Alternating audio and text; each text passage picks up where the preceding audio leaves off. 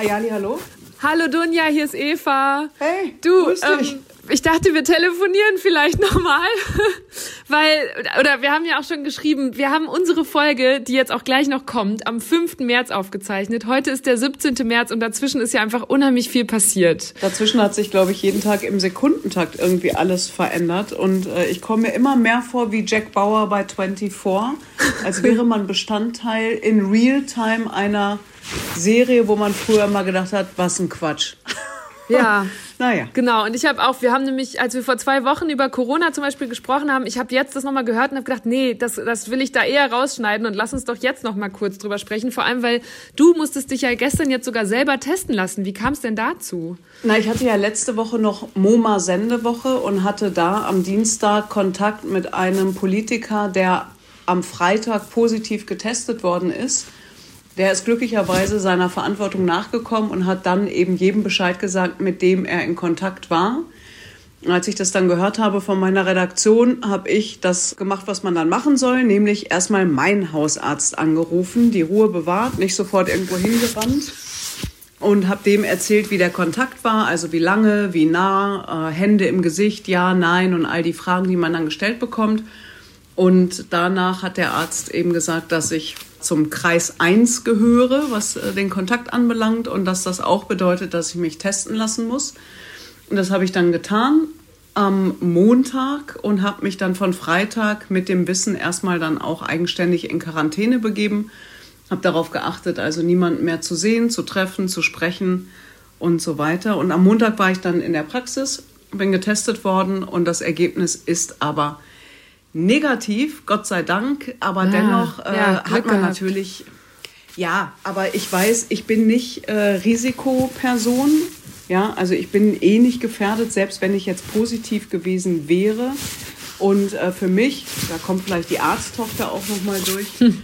ist es sowieso im Moment das Gebot der Stunde, einfach äh, Rücksicht zu nehmen auf all die Menschen, mit denen man ja zu tun hat, die möglicherweise entweder selber Risikoperson sind oder aber ja mit Leuten zu tun haben, sei es die Mutter, ja. der Vater oder oder oder Oma, Opa, die ja zum äh, Risikobereich zählen könnten. Und deswegen kann ich immer nur allen sagen, Egoismus ist echt scheiße und äh, so oder so, aber jetzt erst recht, wenn man immer davon ausgeht, dass man sagt, ah, ich kann doch daran nicht sterben. Das stimmt, herzlichen Glückwunsch. Ähm, aber vielleicht der Arbeitskollege, mit dem sie zusammenarbeiten, der wiederum vielleicht äh, ein krankes Kind zu Hause hat mhm. oder ein pflegebedürftiges Elternteil. Also man muss das einfach ein bisschen weiterdenken und die Situation schon ernst nehmen. Nicht in Panik verfallen. Ich sage immer, ja, Prävention ist keine Hysterie und Ignoranz ist kein Mut und bei dem Spruch bleibe ich auch. Ja, was glaubst du, wie sich das jetzt die nächsten Wochen entwickeln wird? Was erwartest du da?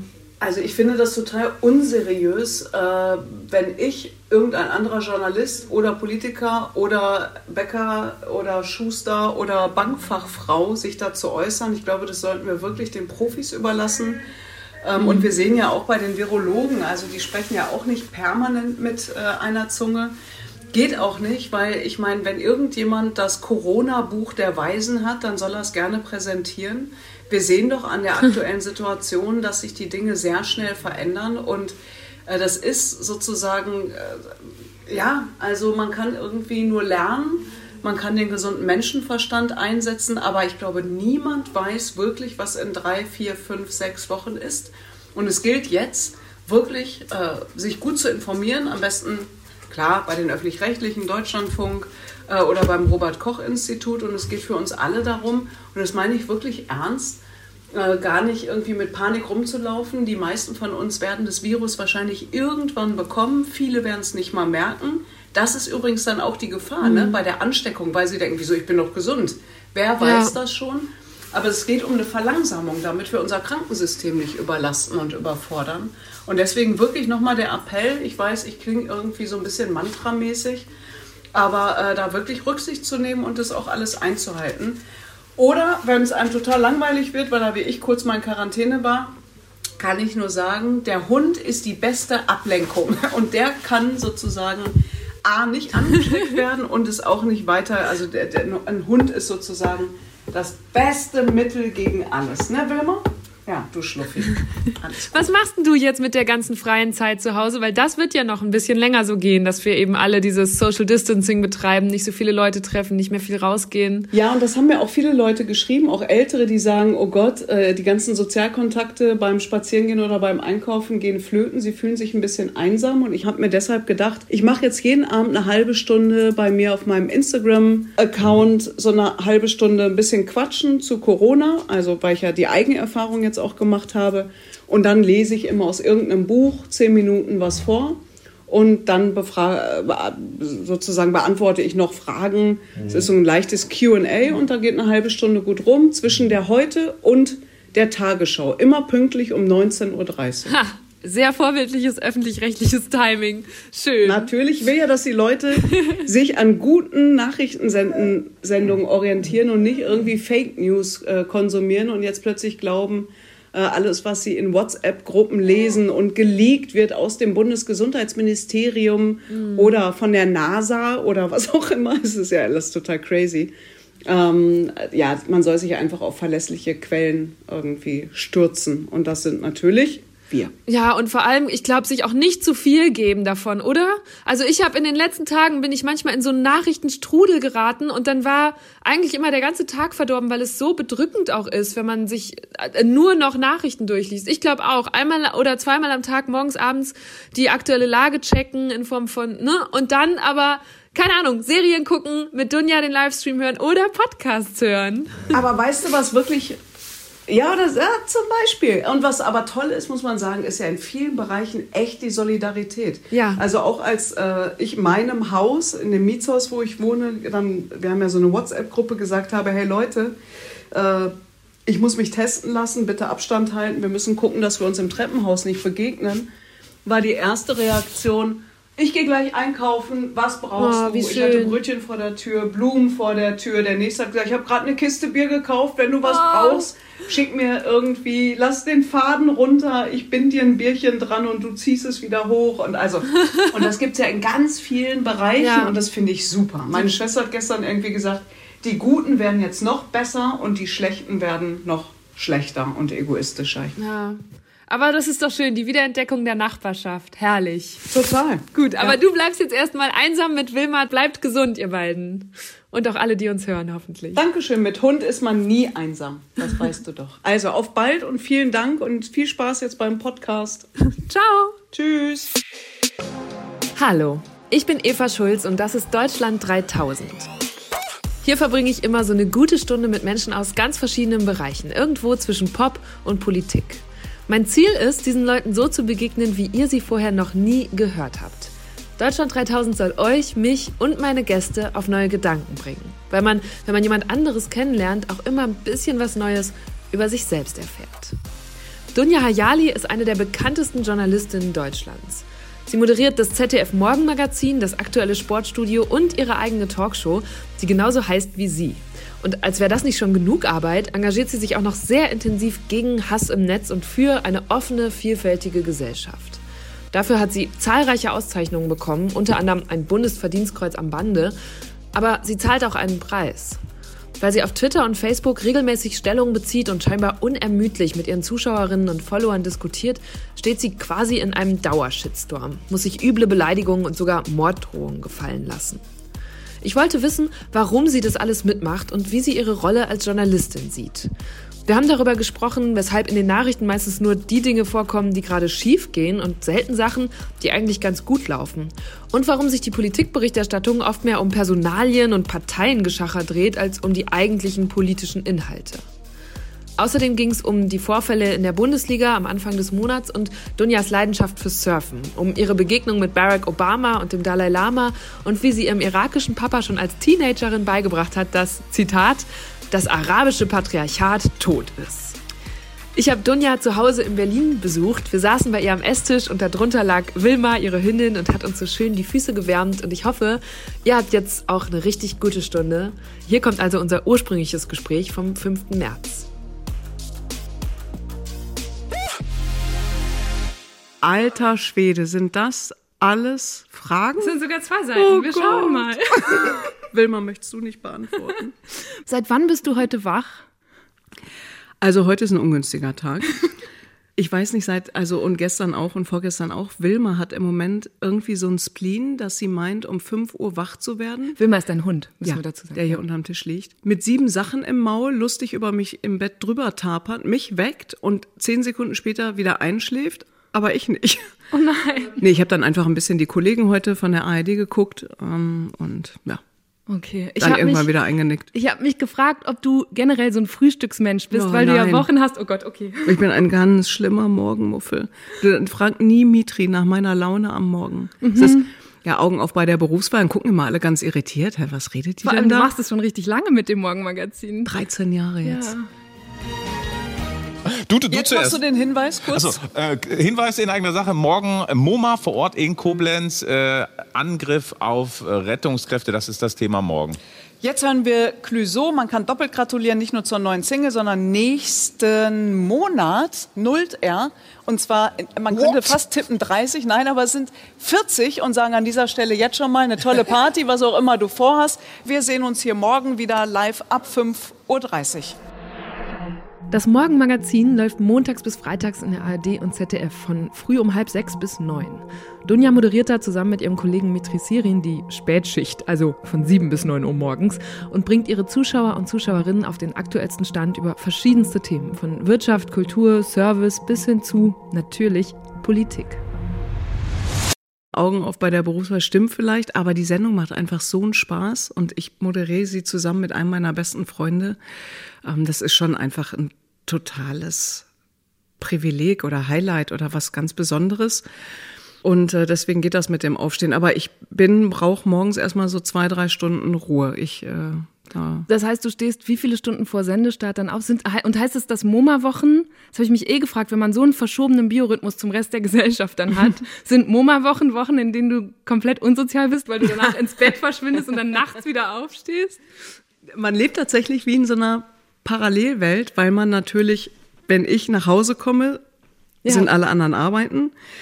Und abends ähm, haben wir ja Konferenz und dann bereitet man sich jetzt gedanklich schon mal drauf vor. Oder ich gucke mhm. das heute schon, ich sage dann immer, ich gehe dann mit Klaus ins Bett.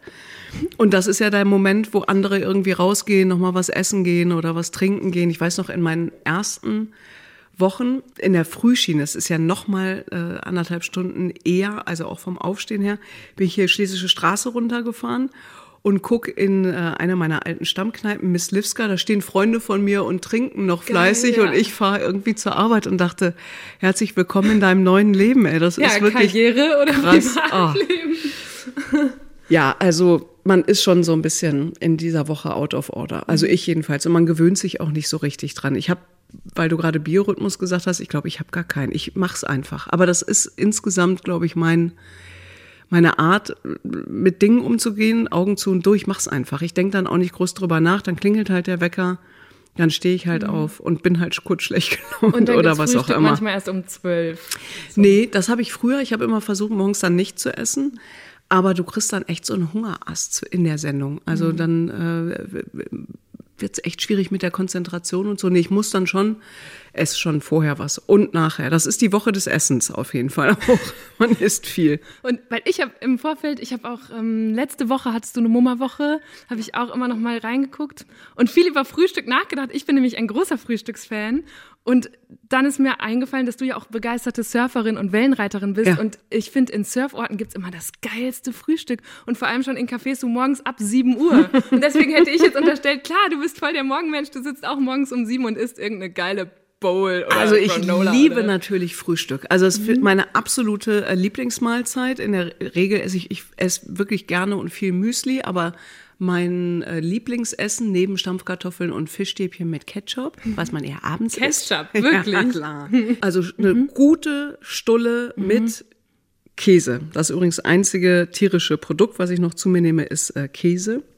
Liebe ich über alles, aber eben nicht morgens um fünf oder um sechs und ich brauche auch so zwei Stunden wach sein, bevor ich was essen kann. Also wenn ich, wenn ich surfen gehe, mhm. aber da hat man ja einen schönen Grund aufzustehen, also einen noch schöneren als das Morgenmagazin. Da klingelt der Wecker natürlich auch manchmal, je nachdem, wie die Gezeiten sind ne, und wie die Wellen sind, auch schon mal so um fünf, halb sechs. Und da schiebe ich mir dann irgendwie eine Banane rein, damit ich nicht auf dem Surfbrett zusammenbreche, weil da sitzt man ja dann schon mal zwei, drei Stunden im Wasser und da brauchst du dann äh, auch Energie, ne? auch schon ein bisschen bisschen Energie und da ich ja ein bisschen älter geworden bin auch und ein bisschen Rücken habe, muss ich also, bevor ich surfen gehe, ein paar Übungen machen. das heißt, da muss ich noch mal eine Viertelstunde eher aufstehen, aber es hilft. Wenn ich nicht wüsste, dass Dunja 45 ist, hätte ich sie locker fünf oder zehn Jahre jünger geschätzt. Vor allem jetzt, wo sie hier nicht in ihrem adretten Nachrichtenoutfit sitzt, sondern so ganz locker im schwarzen T-Shirt, Socken und Jogginghose. Oh, und mit Zungenpiercing. Fühlst du dich zum Surfen hingezogen, rein aus sportlichen Aspekten oder auch wegen der ganzen Kultur und dem Lifestyle dahinter? Ich habe mich gefragt, inwiefern sich das auch mit deinem Alltag hier vereinen lässt. Also mit dem Lifestyle habe ich äh, nicht so besonders viel am Hut. Ich weiß noch, als ich 1997 angefangen habe äh, mit dem Wellenreiten in Frankreich, da habe ich es gelernt in der Surfschule.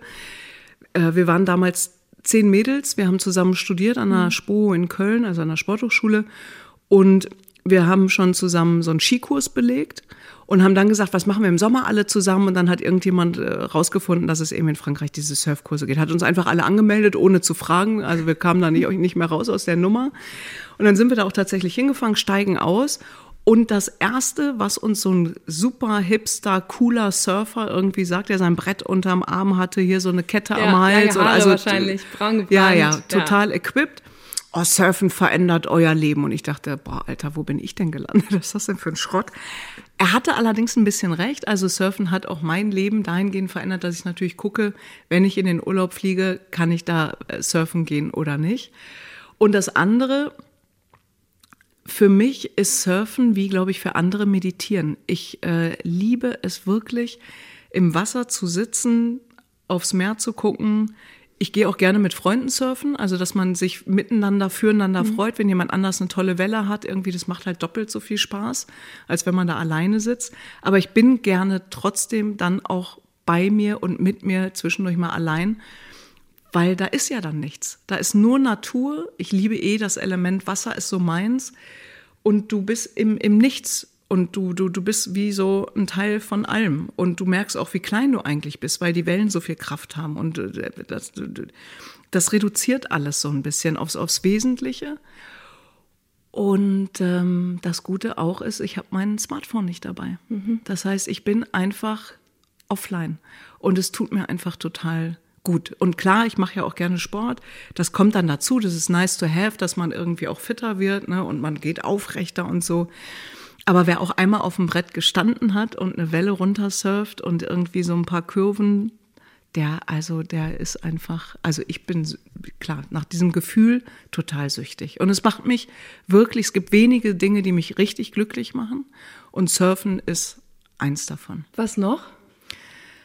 Also meine Familie, meine engsten Freunde, das äh, weiße Ding hier unter uns. das auch so schön flauscht auf meinen Füßen ja. gerade. Ja. Ich brauche aber, ich bin, glaube ich, relativ genügsam. Ich brauche auch nicht so wahnsinnig viel. Also um ähm, irgendwie zu sagen, einen schönen Abend zu. Also Glück ist ja nochmal was anderes, aber weißt du, ich würde immer einen Abend mit meinen, mit meinen Freunden vorziehen, als irgendein roter Teppich oder irgendein Event oder irgendein Hokuspokus da draußen. Also ich habe es gern klein, ich habe es gern familiär, ich habe es gern vertraut äh, mit Menschen, die irgendwie äh, ehrlich sind und loyal und das äh, gibt mir viel mehr als äh, diese ganze, ja, dieses Sein und Schein und sowas. Deswegen, man muss nur gucken, dass man irgendwann seinen Kompass nicht verliert, ne? weil das ist schon, ich meine, du weißt vielleicht auch, wovon ich rede. Ich meine, man hat, es ist so viele Einflüsse, so viele Leute reden mit mhm. einem, wollen was von einem, bitten einem was, haben Erwartungen, sind dann enttäuscht und man steht da immer und denkt, oh Gott, wer bin ich denn? Ich bin ja auch nur ich. Ja. Also ähm, bei Deutschland 3000 gibt es auch immer Entweder-Oder-Fragen. Äh, die erste, da bin ich jetzt nochmal gespannt nach dem Frühstücksthema: Tag- oder Nachtmensch? Nacht. Was magst du lieber, Berlin oder Datteln? Köln. Was? ja, klar. Ich habe zwölf Jahre in der Stadt mit dem äh, Karnevalsverein da gelebt und äh, ja, ich habe auch immer noch meine besten, mitbesten Freunde sind auch immer noch in Köln mag Köln sehr. Also wenn ich irgendwann Berlin verlassen würde, dann für Köln. Mhm. Definitiv. Und was magst du lieber, Feigen oder Datteln? äh, Feigen, tatsächlich.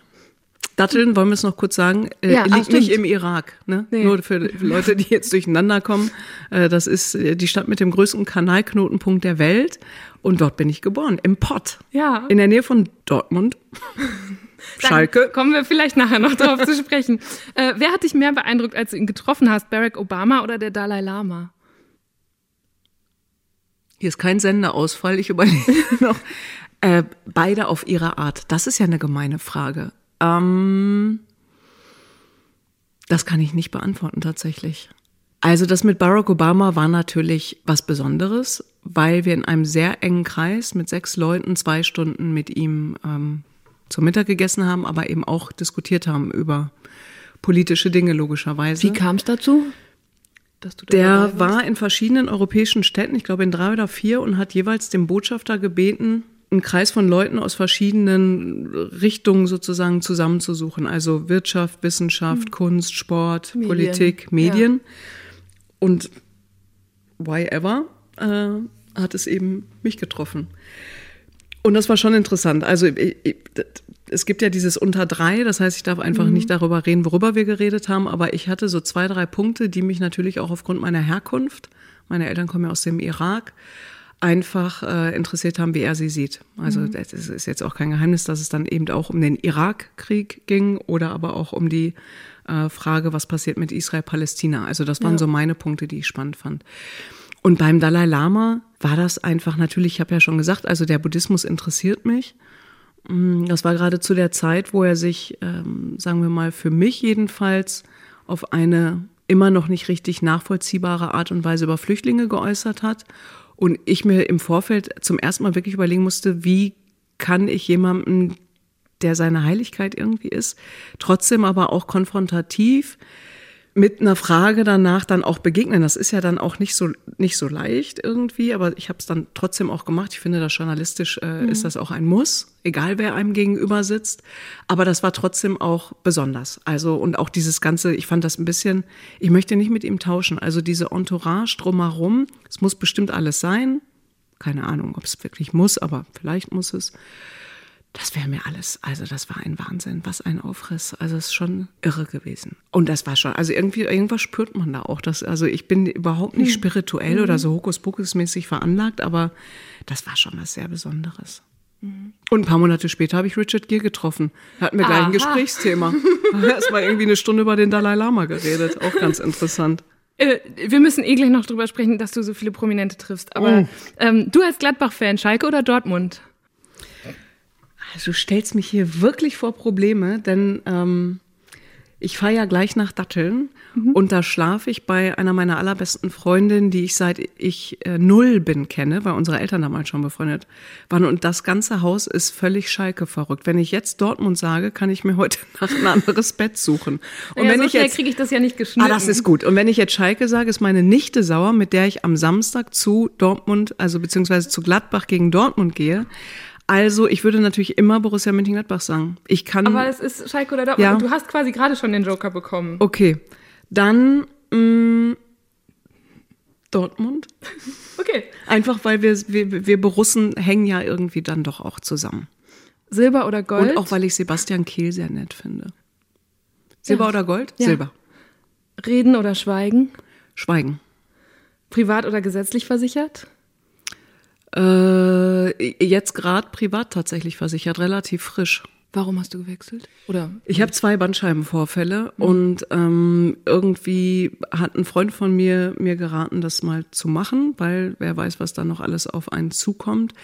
Ich weiß aber irgendwie nicht, ob ich damit so ganz glücklich bin. Ich finde dieses System an sich sowieso echt auch überholt. Ich finde nicht richtig. Ich möchte als Privatversicherte bitte genauso behandelt werden wie als Kassenpatient und ich möchte, dass Kassenpatienten genauso behandelt werden wie Privatpatienten, wenn es um Behandlung, um Wartezeiten und, und, und geht. Und deswegen weiß ich gar nicht, also im Moment habe ich mir sozusagen die, die, die bessere Gesundheitsversorgung gekauft, weil ich es kann und ich finde das wirklich pervers. Ich finde das nicht richtig. Haben wir auch schon einen Film zu gemacht bei Deutschland 3000. Ja. Und der Gesundheitsminister sagt immer, ja, er will es jetzt angleichen. Und dann frage ich mich, wenn er es angleichen will, warum schafft er es dann nicht ab? Also, Hm. Ja, Ja, aber wir haben so viele. Baustellen, ne? Das ist die eine, wenn wir Ja. auch über Renten sprechen. Also ich meine, da sind so viele, so Riesenklötze, die wir irgendwie, aber gut, da kommen wir vielleicht auch später vor uns herschieben. Ja, wenn du mit mir über Bildung und Pflege sprichst, dann brauchen wir aber fünf Stunden. Schauen wir mal, wo wir landen. Ähm, LSF 30 oder LSF 50? Noch so eine Gesundheitsfrage. Wieso?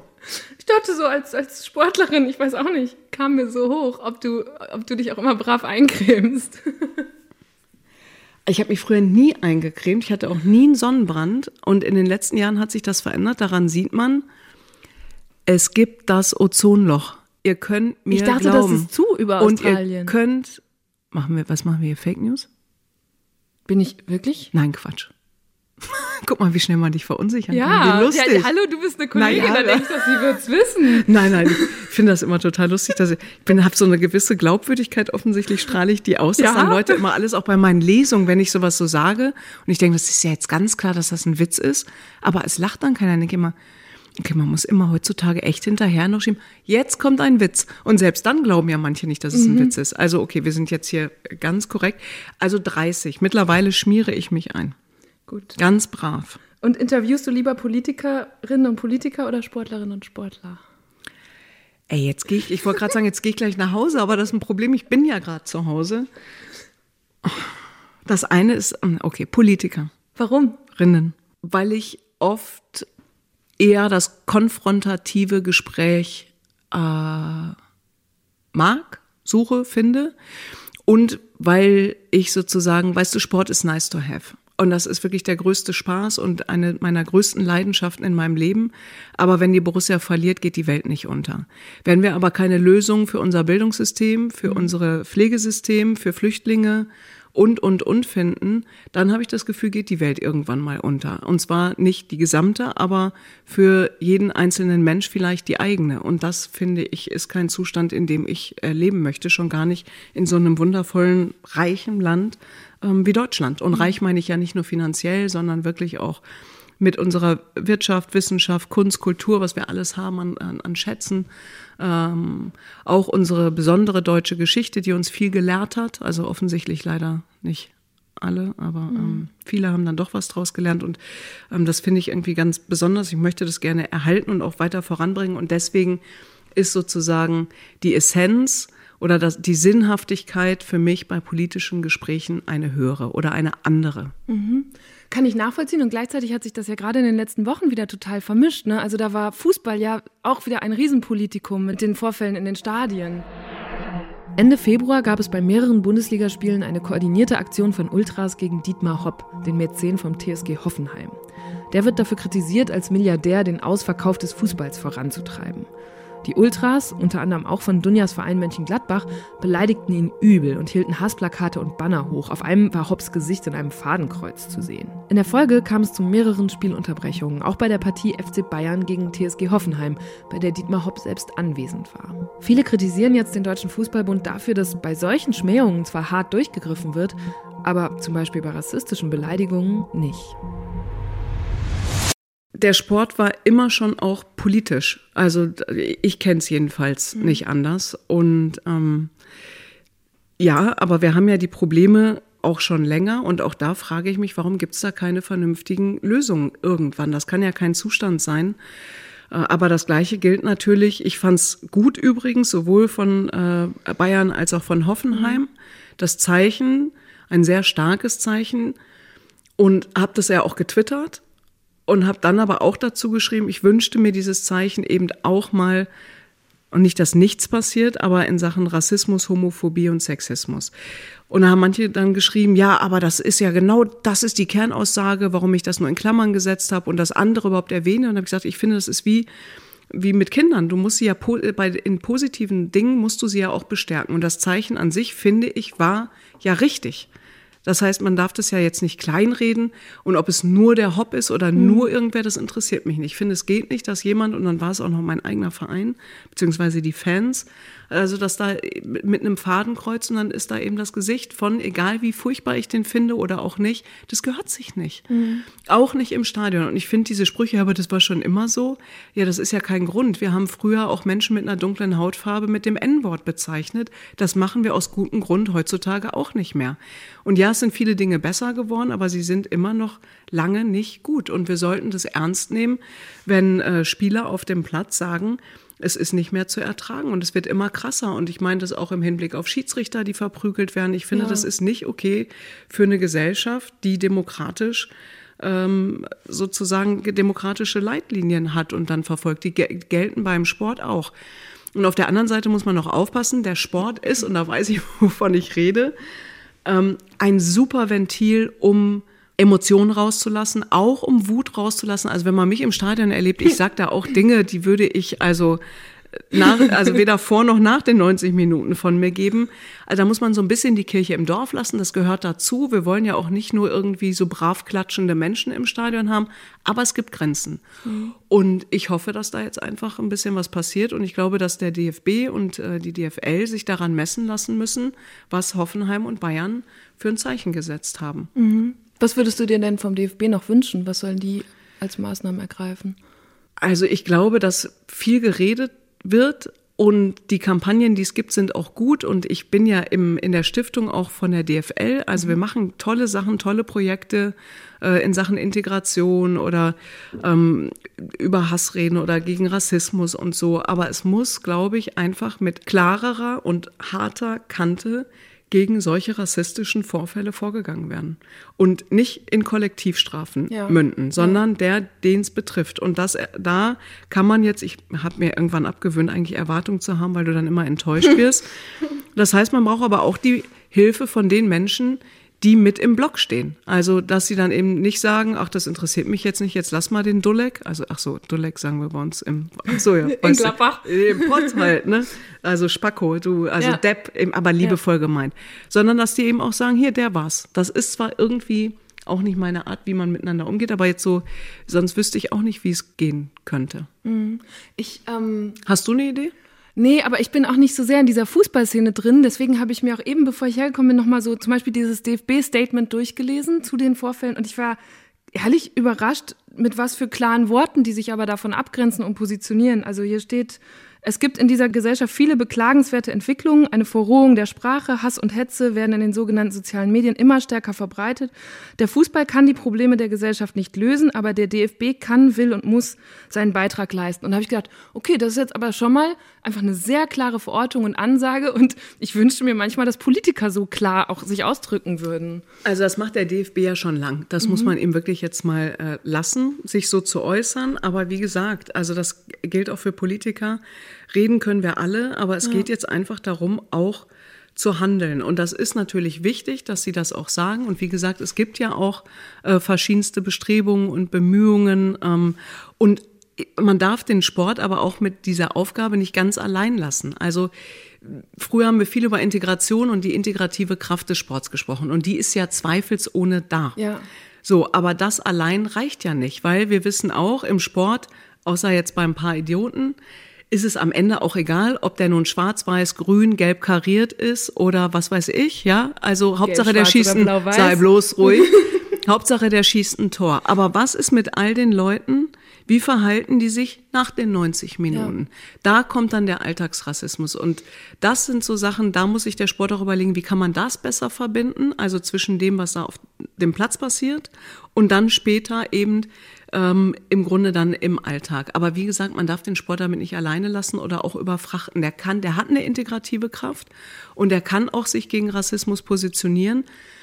Vor allen Dingen ist es wichtig, dass sich einzelne Vorbilder, Spieler positionieren, was ja auch passiert ja. ist, weil die haben Follower ohne Ende, die haben einen ganz anderen Einfluss als die Organisation DFB, mhm. ja, der ja bei vielen dann eben auch kritisiert oder verhasst sogar ist, aber wenn unsere, wenn unsere Sportler sich hinstellen und sagen, irgendwie jetzt ist mal Schluss. Das ist doch wie überall. In allen möglichen gesellschaftlichen Bereichen, wenn Schauspieler, Sportler, äh, was weiß ich nicht was, sagen, Sänger, Gruppen, so jetzt ist Schluss, wir wollen Zeichen setzen, wir machen ein super Konzert, wir machen dieses und jenes. Das hat, glaube ich, schon eine große Bindungskraft und zeigt den Menschen dieses, ja, wir sind mehr, aber ich sage dann auch immer, mit Hashtags gewinnen wir jetzt hier nicht ja. äh, irgendwie ja. den Kampf gegen Rechtsextremismus. Oder, jetzt sage ich es einmal, Obacht, damit ich alle Richtungen, können wir uns alle mitdenken, ne? Nicht nur, also alle Formen von Extremismus. Ja, ich muss, bei mir ist es ja immer, die, die gucken immer nur in die eine Richtung. Also erstens tue ich das nicht. Ich sehe auch Linksextremisten, ich sehe auch die, ähm, äh, den sozusagen ähm, islamistischen Terror und, und, und. Aber ich finde auch, und das sage ich seit Jahren, die Gefahr kommt für mich auch von rechts außen, was unsere Gesellschaft anbelangt, aber auch was mich persönlich anbelangt. Und deswegen ist verständlich, warum ja auch mein Black eher nach rechts geht. Rechts außen übrigens. Und wenn wir jetzt mal auf die Politiker-Interviews, mhm. bei denen wir gerade angefangen haben, zurückkommen, ähm, da beschäftigt mich, vielleicht muss man das nochmal so einordnen, weil ich glaube, ich vermute, dass nicht so viele Leute MoMA gucken, die oder das Morgenmagazin gucken, die uns gerade hören. What? Okay, aber, aber nur weil die alle wie ich Morgenmuffel sind, deswegen habe ich da größtes Verständnis. Okay, ja, auf jeden Fall ist es ja, also es ist eine von diesen besonders starken Marken im öffentlich-rechtlichen und es rühmt sich und gewinnt ganz viel Relevanz dadurch, dass ihr so früh morgens schon ganz viele wichtige und mächtige Politikerinnen und Politiker Das war der Werbeblock, den ich gerade bezahlt habe. nee, aber das ist ja so, dass ne, ihr könnt, da können Politiker kommen gerne zu euch, weil sie schon ganz früh am Tag ihre Botschaften platzieren können oder damit eben Nachrichten machen können. Und was mir aber irgendwie immer wieder aufstößt, vor allem seit ich mich mit Deutschland 3000 selber auch so in dieses Politikjournalismusfeld begebe, mhm. ist, dass dann so viel über dieses ganze Posten- und Parteiengeschacher geredet wird. Also gefühlt wird dann so richtig viel, ah, wer macht jetzt den nächsten CDU-Vorsitz und wer kandidiert und wer gewinnt das, anstatt dass man über die Inhalte und Themen spricht. Ähm, und das passiert euch in diesen Interviews ja auch immer wieder, dass man mhm. viel mehr um Personalien redet. Und ich ja. frage mich, ob Journalisten selbst das nicht viel spannender finden, als die, für die sie Journalismus machen. Ich glaube, dass das in Teilen stimmt, was du sagst, dass Journalisten das selber irgendwie spannender finden. Ähm, aber ich habe jetzt keine Studie, die das ja, belegen könnte, sondern es ist auch nur so ein, so ein Gefühl. Manchmal ist es auch einfacher, weil sich natürlich in die Rente oder die Pflege oder die Bildung oder die Wohnungsnot einzulesen, einzuarbeiten, das zu durchdringen, ist irgendwie komplizierter, als wer wird der nächste CDU-Vorsitzende. Hm. Aber jetzt mal zur R-Verteidigung. Es ist natürlich auch das, was gerade aktuell diskutiert wird, findet dann bei uns in der Sendung statt. Und daran mhm. sieht man, und das ist ja eigentlich das Traurige, dass wir seit Jahren eben in diesem Themenkreis mitschwimmen, weil die Politik, die Politik, was auch immer das eigentlich sein soll, genauso bescheuert wie die Medien, aber sich hauptsächlich um sich selbst drehen. Mhm. Ja, also erst war es irgendwie, welche Koalition bekommen wir? Dann haben wir nach Monaten irgendwie gesehen, aha, es wird nicht Jamaika, huch, okay. Dann hat sich die SPD, weil sie eben gesagt hat, okay, wir sind hier irgendwie staatstreu und wir müssen dieser Verantwortung nachkommen, also machen wir es. Dann haben wir irgendwie ein Jahr lang über die SPD gesprochen und warum machen die es und ja. sollten sie es und hätten sie nicht doch und hätte, könnte, würde, weiß ich nicht. So, dann haben die noch einen neuen Vorsitzenden hm. gesucht. Zum wievielten Mal? Ich kann gar nicht mehr mitzählen. Jetzt macht die CDU zum zweiten Mal, nachdem also Annegret Kramp-Karrenbauer es geworden ist. Jetzt ein Jahr später geht das Ganze wieder los. Und das ist, glaube ich, wirklich ein Riesenproblem, nicht für uns, sondern für unser Land. Weil ich glaube, die Menschen haben auch die Schnauze voll davon, dass sich Parteien hauptsächlich mit sich selbst beschäftigen. Mhm und es um Macht und Posten geht und nicht um inhaltliche Lösungen. Und das ist, glaube ich, mit ein Grund, warum Leute an die Ränder abdriften, weil sie einfach ein bisschen die Schnauze voll haben. Gut, ähm, ich finde, es gibt keinen Grund, irgendwie eine menschenfeindliche, rassistische, völkische, nationalistische, sonst was Partei zu wählen. Das muss man schon aus Überzeugung und nicht aus Protest machen. Ähm, aber ich äh, kann sozusagen die, die, diesen Unmut, den auch ich in mir trage, äh, den kann ich schon nachvollziehen. Weil ich hatte vorhin schon mal gesagt, Bildung, Pflege, das sind Themen, die mich seit Jahr, vielen Jahren begleiten und es wird eher immer schlimmer. Und da wünschte ich mir einfach, jetzt kommt doch mal zu Lösungen und dann versucht sie umzusetzen. Und wenn ihr damit scheitert, Das finde ich, muss man als Bürger mhm. irgendwie auch ertragen.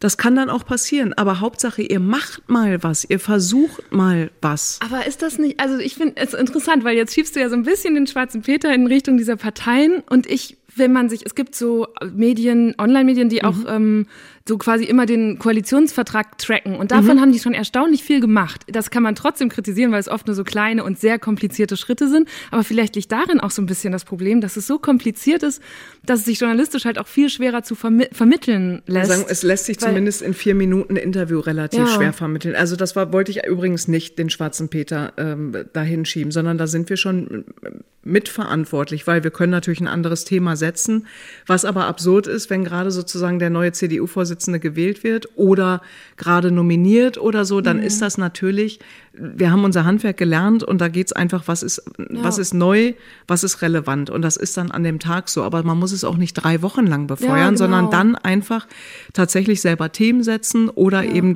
unter der Oberfläche einfach gucken, wofür steht er denn, was will der denn, wo sind denn die Unterschiede und ähm, vieles mehr. Und das stimmt, das ist das, was mir Menschen bei jeder Lesung und bei jedem Vortrag über Medien immer sagen. Warum zeigen Medien nicht auch mal das Gelungene? Mhm. Ist doch kein Wunder, dass die Menschen glauben, unser Land fährt vor die Wand, wenn sie immer nur sagen, alles schlecht, alles schlecht, alles schlecht, alles schlecht und noch schlechter.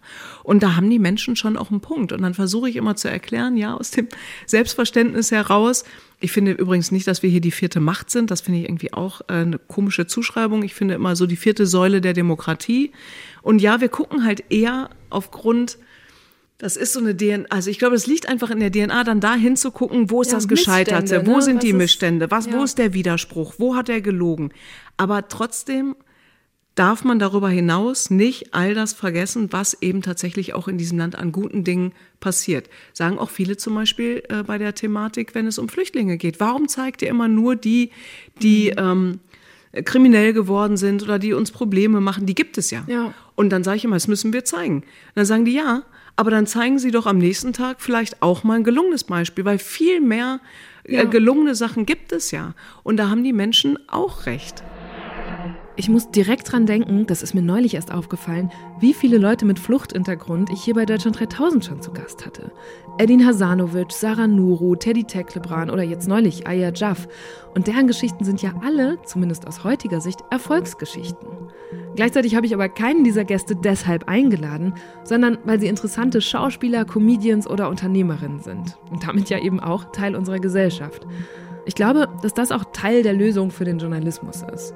Angehörige von Minderheiten nicht immer nur zu ihrem Minderheitsein zu befragen, sondern auch zu allen anderen Themen, die uns in Deutschland bewegen. Ich habe mal versucht, im MoMA so eine äh, Rubrik zu etablieren, die positive Nachricht oder sowas, aber hat nicht funktioniert. Nein, oh daran nein. sieht man, ich hätte gerne eine Diktatur im MoMA. aber nur da. Nur da. Aber woran ist es gescheitert? Es ist tatsächlich dann manchmal auch eine Platzfrage. Also wir haben ja immer, die, die, wichtigen Sachen laufen zuerst und dann kommen ja, wir haben ja also für die Mischung, ne, haben wir dann mhm. noch die Szene oder Kultur oder die Wirtschaft oder ich habe keine Ahnung.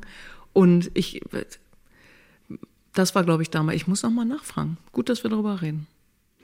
Und ist das dann so? Also und ach so, aber was so zum eine Sache noch. Ich habe selber und das fand ich ganz erstaunlich die erste GroKo, da habe ich mir mal irgendwann angeguckt, mhm. was haben die versprochen, was haben die umgesetzt und wirklich viel mehr, als man denkt. Ja.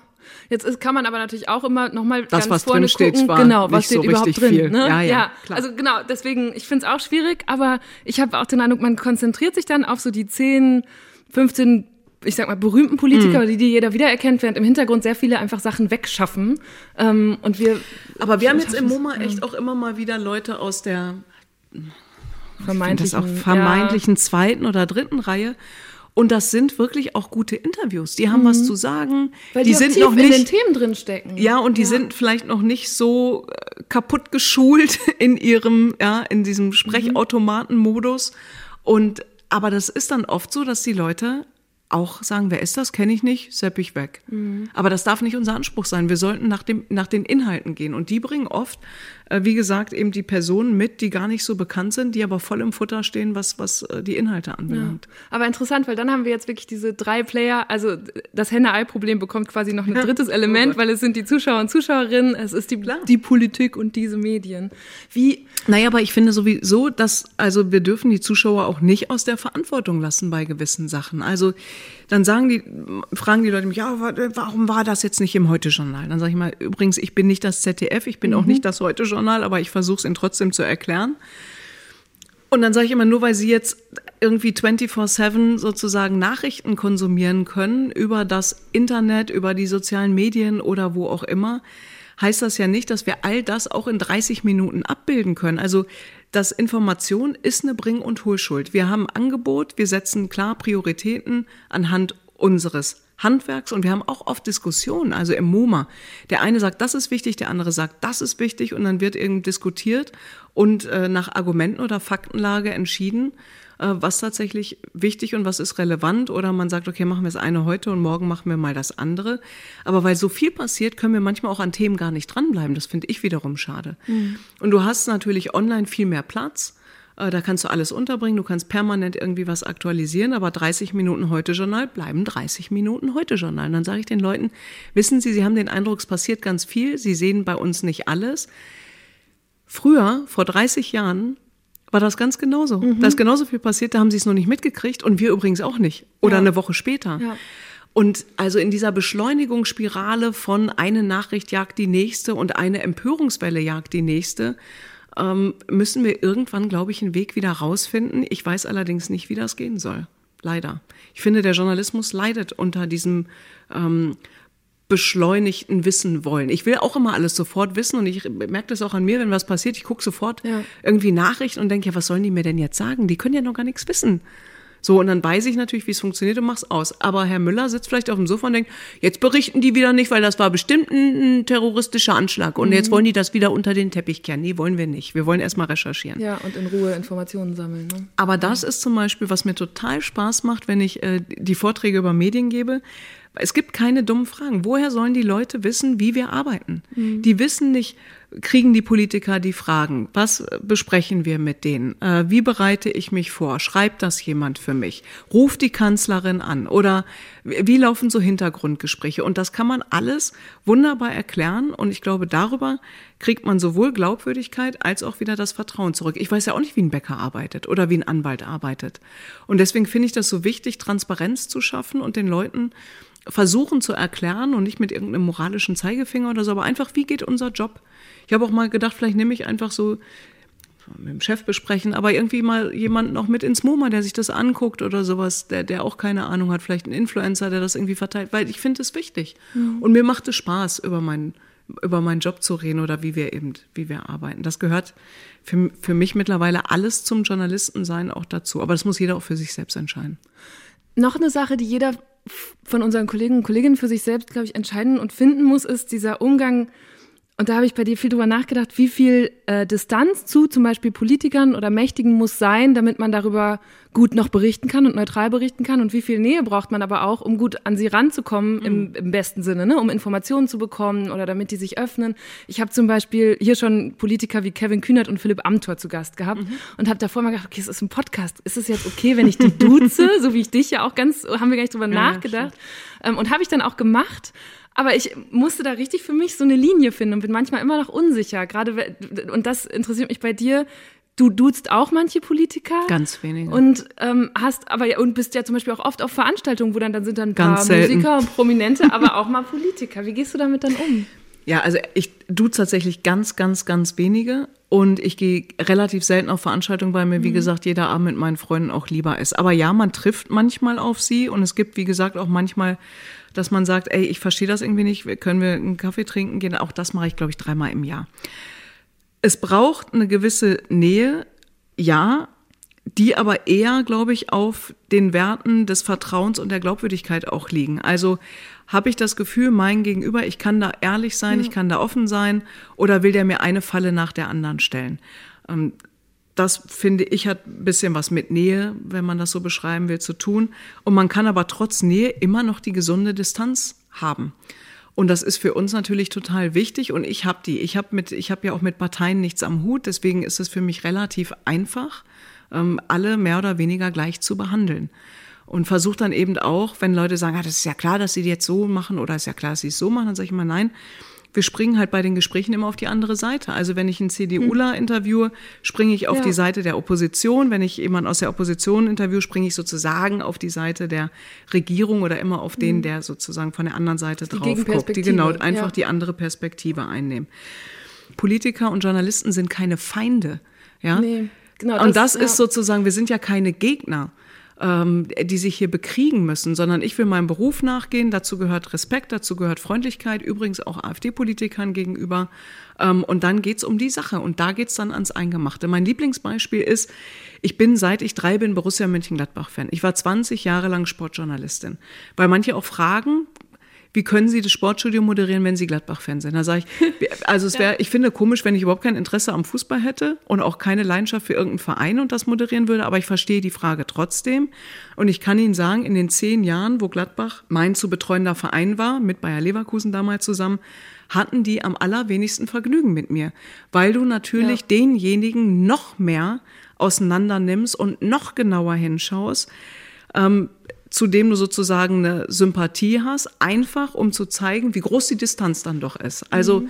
ich würde von mir immer sagen, lange Rede, kurzer Sinn, auch wenn ich einen Politiker zum Beispiel sympathisch finde, ich kann den genauso in Anführungsstrichen an die Wand nageln und auseinandernehmen wie jeden anderen auch. Ich bin ja. da leidenschaftslos. Ja.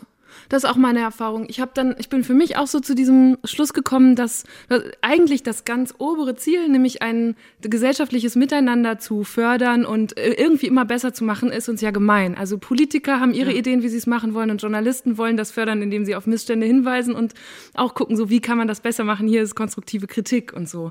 Und darin, deswegen schätze ich auch Leute, die so einen politischen Job machen und Abgeordnete sind sehr. Und warum sollte man dann nicht auf einer Veranstaltung so ein Gespräch äh, führen oder freundlich Hallo sagen. Das ist ja auch ähm, total also nett mal außerhalb des Studios drei Sätze miteinander ja. zu wechseln. Da geht's dann übrigens meistens nicht um Politik, sondern wirklich mal, ach, Sie haben einen Hund, ach, Sie sind ja. gerade Papa geworden. Und warum soll man sich nicht mit einem Politiker auch darüber mal unterhalten? Nochmal, wir sind keine Feinde. Für mich ist das ein bisschen, wenn die ins MoMA kommen oder bei mir in meiner eigenen Sendung auf dem Sofa sitzen, ein bisschen wie, wir steigen jetzt in den Boxring. Genau. Und das ist auch nicht also, gespielt und auch ja. nicht gefaked oder sowas, sondern da geht's dann um die inhaltliche Sache, wofür die stehen, was ich wissen will.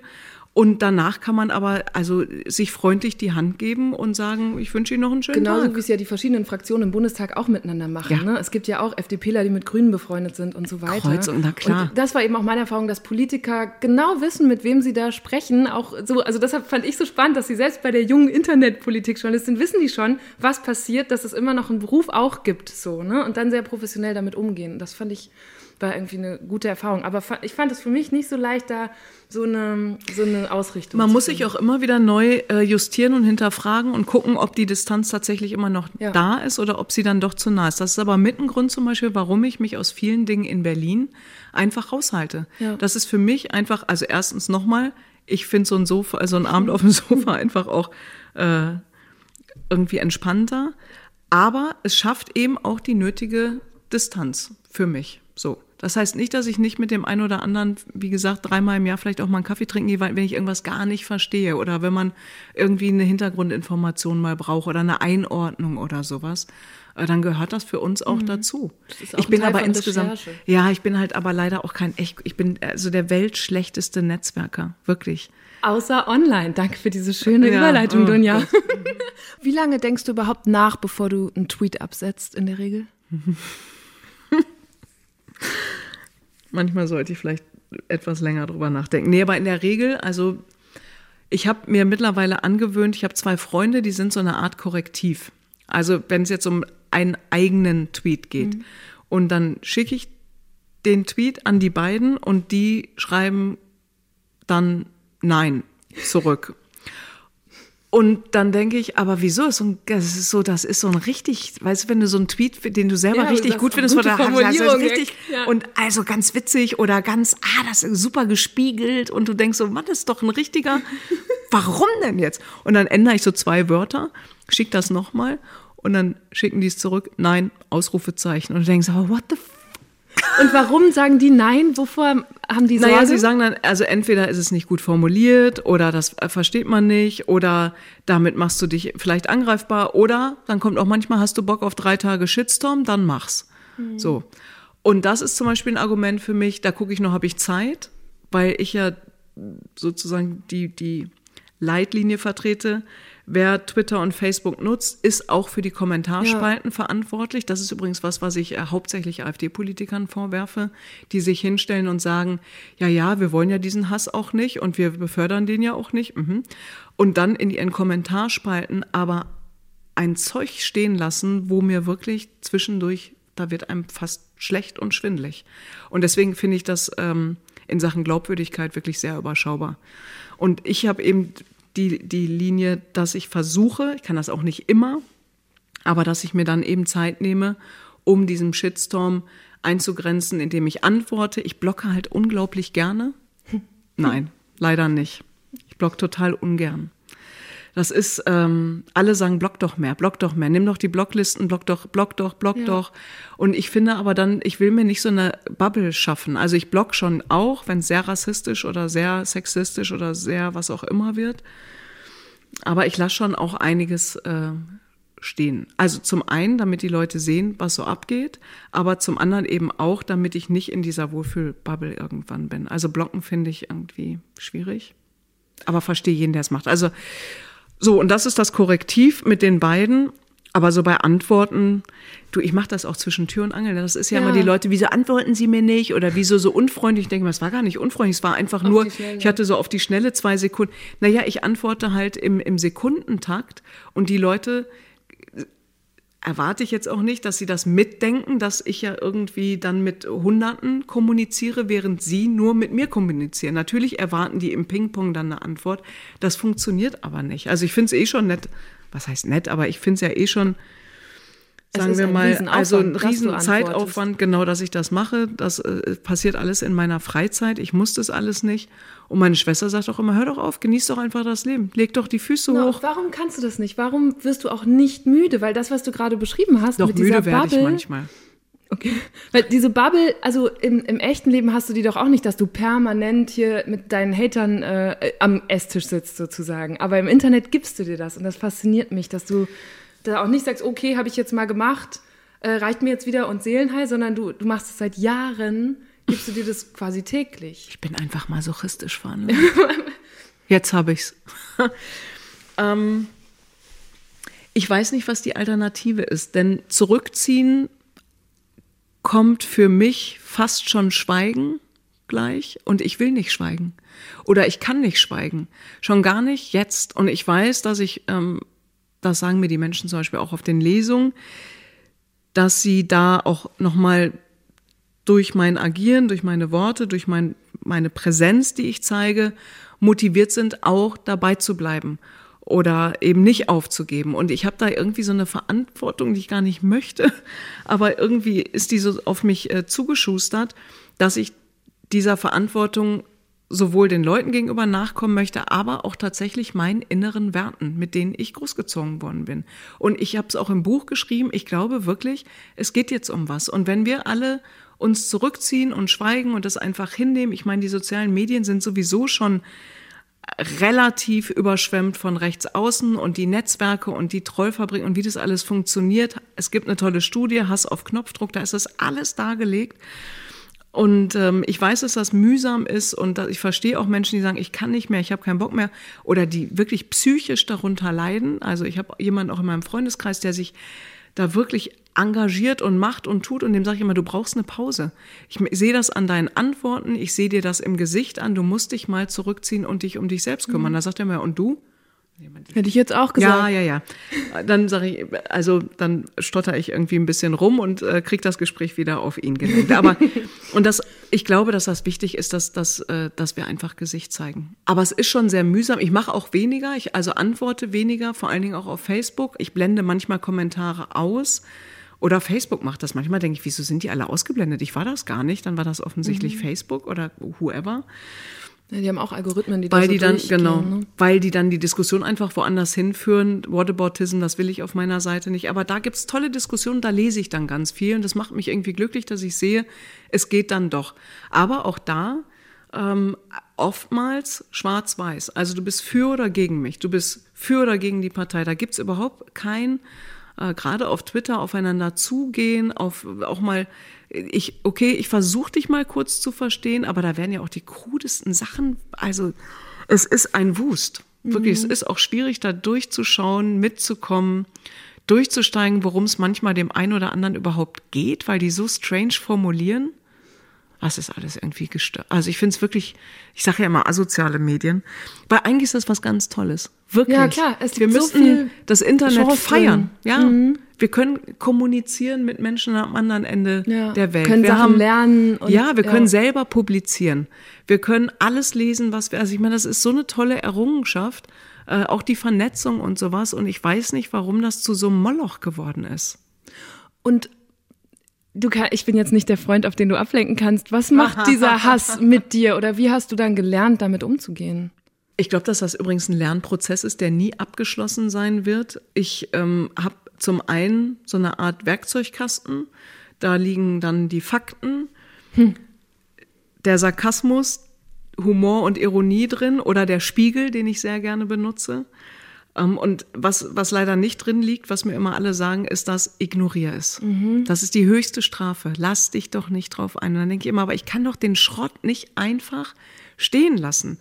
Oder wenn Leute mir was unterstellen, da bin ich ziemlich empfindlich, dann will ich immer das, also äh, sozusagen gerade rücken. Dann sagen andere, ja, aber dann rechtfertigst du dich. Da habe ich gesagt, das ist doch keine Rechtfertigung, das ist doch eine Erklärung. Ich muss doch das Recht haben, wenn jemand Schwachsinn über mich redet, zu sagen, das stimmt nicht.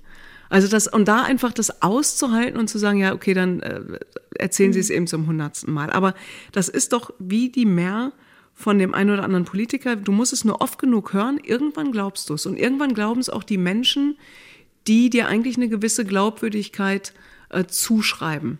Und das finde ich ist eine Gefahr. Und da, so weit will ich es einfach dann nicht kommen lassen. Dass dann nicht eben jemand, der sagt, ja, Jali macht doch einen guten Journalismus, wird sich sagen, ah, jetzt habe ich das schon sechsmal gelesen, dass die, keine Ahnung. irgendwie. So, Wie und dann bleibt Corona. das, Jetzt haben ja, mich fünf dann- Leute gefragt, ob, sie, Ja. ob ich mich auch, ob ich mir auch Sorgen mache. Und dann fange ich natürlich an, mir Sorgen zu machen. So, und Hm. Ja. das will ich einfach unterbinden. Und deswegen ist es auch für uns so wichtig, auch jeden, jede Lüge, egal aus welcher Richtung sie kommt, sofort gerade zu rücken und auch zu benennen und zu sagen, das ist falsch. Aber es ist, guck dir jetzt gerade die Bilder an der äh, türkisch-syrischen Grenze an. Ich kann verstehen, dass Leute verunsichert sind, welchen Bildern sollen sie glauben. Weil heute ist es so leicht, Bilder zu manipulieren und überhaupt alles zu manipulieren. Wem sollen sie glauben, wem sollen sie vertrauen? Ich sage da immer noch mit Überzeugung, nicht nur weil ich da arbeite, dem öffentlich-rechtlichen Rundfunk. Denn uns passieren auch Fehler, aber wir machen kein Fake. Jedenfalls nicht die Leute, mit denen ich zusammenarbeite. Aber es kann natürlich auch passieren, dass wir auch auf eine falsche Quelle als auf einen falschen Informanten reinfallen. Und dann ist es super wichtig, dazu zu stehen und das eben transparent auch äh, zu kommunizieren, dass uns da einfach dieser Fehler dann unterlaufen ist. Habe ich jetzt gut abgelenkt, oder? Nee, Weißt ich komme einfach wieder drauf zurück. Und zwar wollte ich fragen, taugt dein Werkzeugkasten auch in der analogen Welt was? Oder macht das, was du im Digitalen erlebst und durchlebst, was mit dir, wenn du jetzt auf die Straße Ja, gehst? klar. Also deswegen, das meine ich mit diesen Auszeiten, die man schon braucht. Also auch ich habe, wenn ich vier Stunden da irgendwie rumschreibe, ich merke das schon am Ende dieser vier Stunden, dass ich bei dem einen oder anderen, dass meine Toleranzgrenze, die ja wirklich oder meine Schmerzgrenze, die irgendwie nicht auf Gürtelhöhe ist, sondern eher auf Kniehöhe oder drunter. Also die, man muss mir schon echt derbe Sachen schreiben, dass ich noch mal zusammenzucke, weil ich einfach, glaube ich, gefühlt das habe ich schon mal gesagt und dann kam die Abs also kam Morddrohungen, wo ich gedacht habe, ey, okay, ich dachte wirklich, ich habe schon alles gelesen, aber das ist mir auch neu. Deswegen es geht immer noch einer oben drauf und auch das ist ja schon absurd, dass wir hier sitzen, finde ich selber, muss ich mir äh, auch mein bester Freund sagt immer, guck mal, wie, wie, was für ein dickes Fell du hast, ist nicht gut, ist nicht gesund, du bist auch leicht gestört, wenn du einfach sagst, ja, dann habe ich wieder eine Morddrohung Ja. bekommen und so und du denkst so, ja, stimmt, irgendwie ist es alles total verrutscht Verzerrt. und verzerrt und also auch unsere Prioritäten und es ist alles so, ich bleib bei gestört. Es ist wirklich, ich finde es richtig gestört. Jedenfalls muss ich aufpassen, dass der, der zum Schluss sich vielleicht halbwegs im Ton vergreift, aber gar nicht so schlimm, dass der dann nicht meinen ganzen Frust abkriegt. Und klar, das transportiert sich auch nach draußen, auch manchmal in den Familie- und Freundeskreis, weil du dann plötzlich anfängst, genau so, guck mal, jetzt sitzen wir hier an meinem äh, Lieblings-Esszimmertisch und hier sitzen wir oft mit Freunden und diskutieren und machen. Und da willst du ja nicht so einen Journalisten immer haben, der sagt, mhm. das stimmt aber nicht ganz genau, das sind 0,0000001. Der Bericht der Bundesregierung auf Seite 36. Ja, genau, sondern ja. du willst natürlich einfach auch mal was raushauen, ob das nun stimmt oder nicht oder so. Und ich bin dann aber manchmal in diesem ganz fein auseinanderzwirbeln, das kannst du so nicht sagen. Du musst die mhm. andere Seite mit bedenken und dann ist schon, boah, Jali, halt die Klappe, ehrlich, jetzt ist auch gut. Und das verstehe ich auch. Also, dass man, oder man ist eben auch sofort, weil man das Argument schon siebenmal am Tag gehört hat und siebenmal gesagt, das ist Bullshit und dann hörst du es abends noch bei deinen Freunden und dann platzt dir der Kragen. Also, das gibt's schon leider auch. Aber der große Unterschied ist, hier sitzt man zusammen, äh, man steht, egal was passiert, füreinander, miteinander ja. ein. Das weiß man und deswegen kann man sich da auch im Wort vergreifen und man hat Mimik, Gestik und man hat was zum Anstoßen und sagt, komm, schwamm drüber. Ja. Und warst du immer schon so gut im Streiten und in der Auseinandersetzung? In deinem Buch steht, du hättest das von deinem Papa gelernt. Also ob ich gut im Streiten war und bin, kann ich nicht beurteilen, aber wir haben äh, zu Hause sehr viel gestritten. Mm, mein Papa und ich, da prallten einfach zwei Sturköpfe aufeinander. Und ähm, das war aber lehrreich und das sehe ich jetzt aber erst im Nachhinein, also mit Widerspruch vor allen Dingen umgehen zu können. Das können offensichtlich äh, einige Menschen nicht mehr in diesem Land. Und das gehört aber ja zum Diskurs dazu. Also eine Wertschätzung kann ich ja trotzdem für dich haben, aber eben nicht für deine Position. Mhm. Und dann kann ich dir ja einfach widersprechen und sagen, ich sehe das einfach anders. Und es muss auch nicht immer einer recht haben, weil es hat nicht immer nur einer recht. Ich sage den Leuten bei meiner Lesung immer, guck mal, bist du jung, bin ich alt, sehen wir die Dinge anders oder wollen andere Dinge. Bist du arm, bin ich reich, wollen wir andere Dinge. Lebst du auf dem Land, ich in der Stadt, ist unsere Lebensrealität eine völlig andere. Deswegen kannst du recht haben, aber ich kann auch recht haben. Und für Politik ist das Entscheidende, daraus Kompromisse zu machen. Und wir müssen eben lernen, dass nicht jeder kriegt, was er will. Und das musst gut, du der, von deinem Vater lernen. Ja, naja, ich habe dann, das Blöde war natürlich, dass ich äh, manchmal auch abgestraft wurde mit Hausarrest und er natürlich nicht, weil er der Papa war. Aber ich habe meinem Papa irgendwann auch beigebracht, dass das Patriarchat tot ist. Das war ein langer, harter äh, ja, das Kampf. Hab ich ich habe so ein ganz altes Interview oder Text mit dir gefunden, da stand, meine Schwester und mich trennen zwar elf Jahre und meist kämpft eine 15-jährige andere Kämpfer als eine Vierjährige, aber ich habe damals gelernt, mich mit meiner Schwester gegen das arabische Patriarchat meines Vaters aufzulehnen. Und ich dachte, wow, was war denn da los? Naja, also meine Eltern haben in Sachen Integration und Ankommen in Deutschland, ich würde sagen, so gut wie alles richtig gemacht. Die haben wirklich wahnsinnig schnell die Sprache gelernt, äh, Freunde gehabt. Wir hatten immer ein Haus der offenen Türen. Ähm, das spielte nie eine Rolle. Bist du links, rechts, oben, unten, grün, schwarz, weiß, gelb, egal woran du glaubst. Bei uns war alles möglich. Aber gewisse kulturelle oder sagen wir mal erzieherische Einstellung oder Grundeinstellung hatten meine Eltern schon auch. Ähm, zum Beispiel, dass wir Mädchen erstmal auch nicht rausgehen durften mit unseren Freunden. So, wo du so denkst, hä? Und warum darf mein Bruder? Ja, weil es dein Bruder ist. So, mhm. solche Kämpfe mhm. waren es dann. Oder meine Schwester ähm, war mit, ja, ich kriege die Jahre nicht ganz zusammen, mit 13, 14 hat sie ihren jetzigen Mann kennengelernt. Es war für meine Krass, Eltern ja. auf gar keinen Fall, der kommt hier nicht rein. Und das geht ja gar nicht. Und ich so, hä? Also das, das passte so gar nicht zu ihrer Einstellung und Lebenswelt zusammen, aber das war so, wenn es an die eigene Tochter ging, das ging dann nicht. Und wir sind ja, also, ne, das ist, wie gesagt, relativ offen eigentlich. So, und dann waren die aber ein bisschen länger zusammen, dann haben sie ihn, und das ist das Entscheidende, kennengelernt. Mhm. So, und dann durfte sie nicht mehr ohne ihn rausgehen.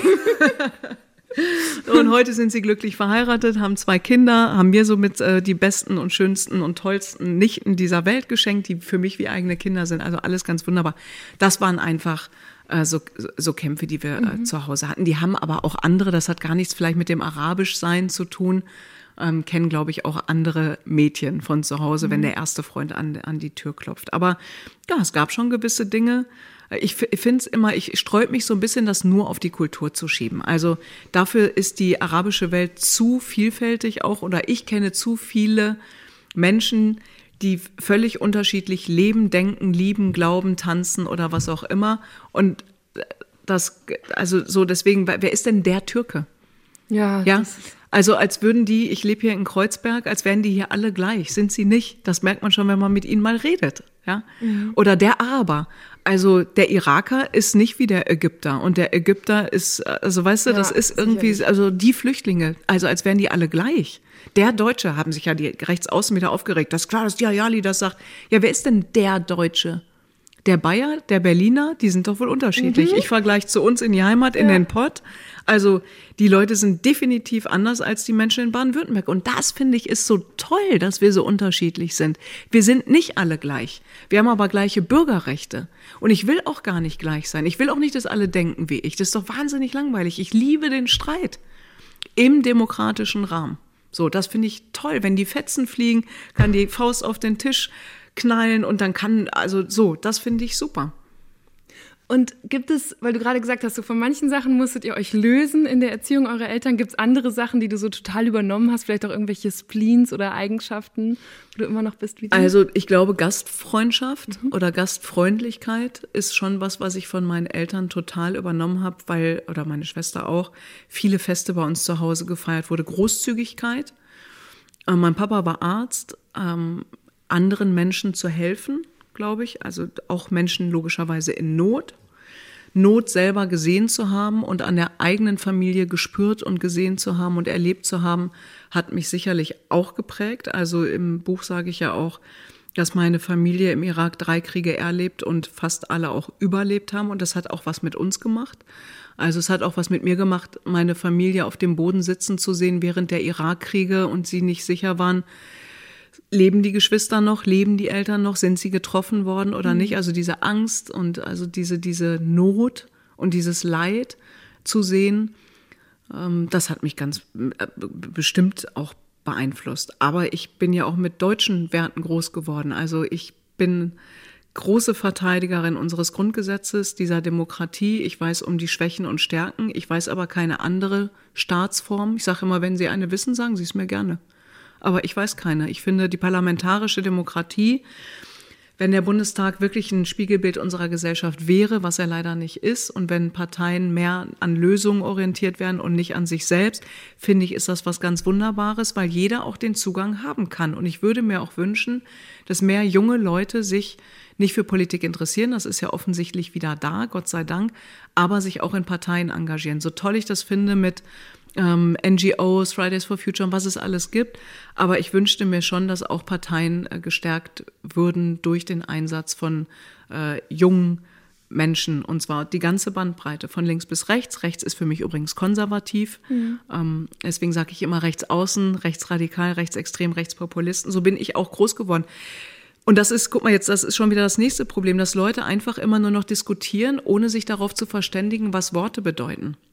Aber wenn ich sage, ich habe kein Problem mit rechts, zucken immer alle zusammen, dann denke ich ja, weil mein rechts bedeutet konservativ, so bin ich groß geworden. Und ich finde äh, das wahnsinnig wichtig für die Balance unserer Demokratie, dass wir Parteien von links bis rechts haben.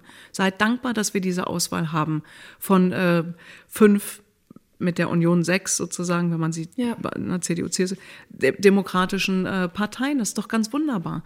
Sich verächtlich zu machen über andere Parteien, die sie nicht wählen, finde ich auch nicht okay. Sie im Diskurs auseinanderzunehmen, ist super. Aber sozusagen diese, auch da die Verrohung, ne, dass die Demokraten untereinander, wie sie miteinander umgehen, ich denke mal, ihr seid Vorbilder.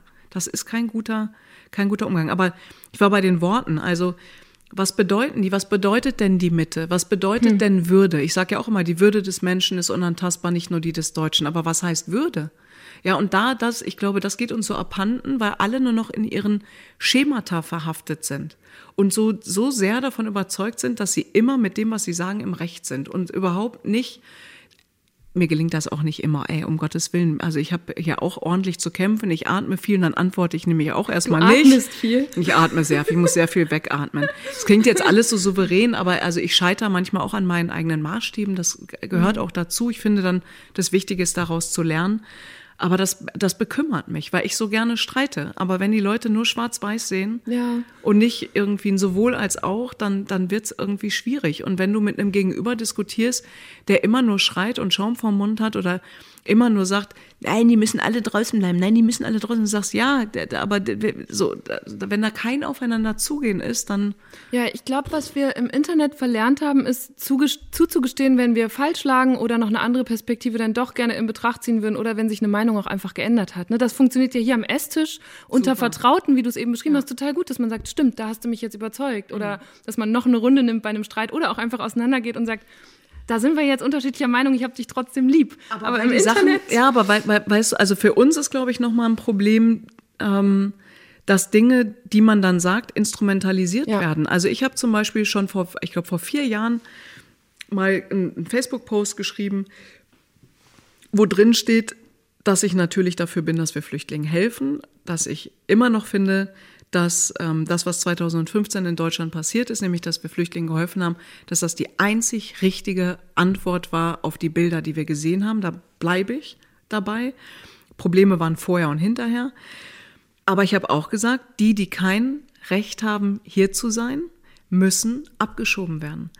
Wenn man das Grundgesetz, unsere Demokratie und unsere Rechte verteidigen will, muss man alle lesen und da muss man, kann man nicht irgendwie Rosinen picken, sondern dann gehört das Abschieben mit dazu. Also von der einen Seite Mord, Drogen und Hass und so, wie ich es also selten, dann dachte ich, ah, das ist ähnlich übrigens wie mit dem Interview, das ich der jungen Freiheit gegeben habe. Es war ganz interessant, mhm. beide Momente zu sehen, wie intolerant die sogenannten Toleranten sind, wenn man ihre Blase mal durchsticht oder ihre Überzeugung und von den Rechten oder Rechtsaußen gefeiert worden. Und das ist dann so eine Sache, wo du dir dreimal überlegst, jetzt nicht wegen den Hass und Morddrohungen, das kenne ich ja nun, aber du willst nicht irgendwie als Vehikel für, für, für äh, politische Dinge instrumentalisiert werden oder das Vehikel dafür sein. Und jetzt gleich sind wir ja fertig. Wir reden nämlich schon eine gute Stunde. Uh. Ähm, und dann fährst du nach Hause, nach Datteln.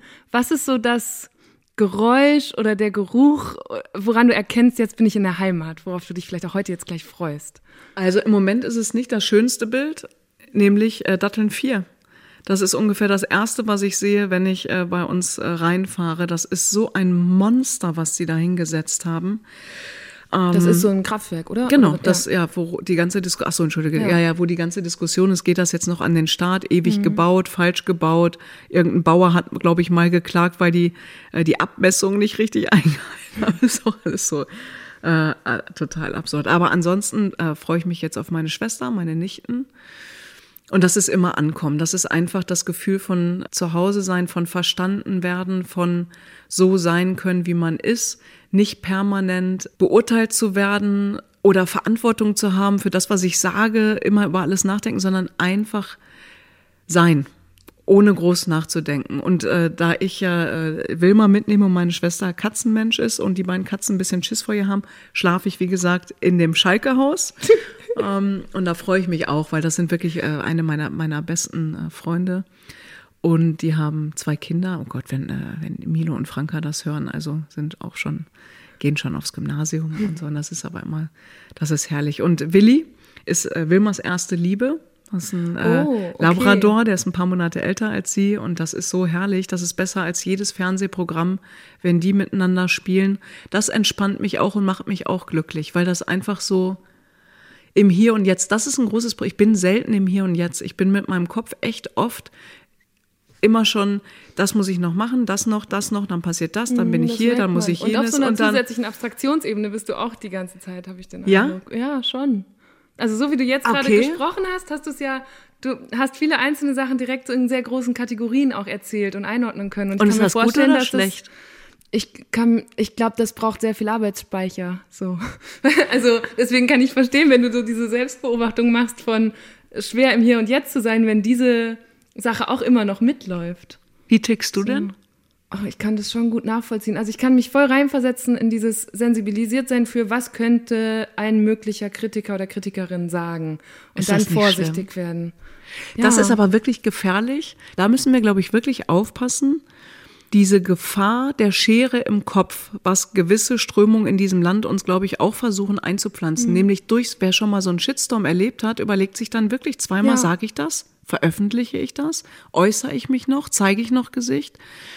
Und wenn man dann nämlich anfängt, ich hatte das mal vom, vor, schon länger her, da saß ich im MoMA, musste ein Interview mit einem äh, Politiker vorbereiten, der AfD, Und habe dann wirklich überlegt, wenn ich das so frage, dann wird das und das passieren. Und, und dann dachte ich, jetzt hör auf, so Dann geht kannst du, darfst du nicht rangehen, sondern es geht dir immer, bleib dabei, es geht dir um die Sache, um den Inhalt.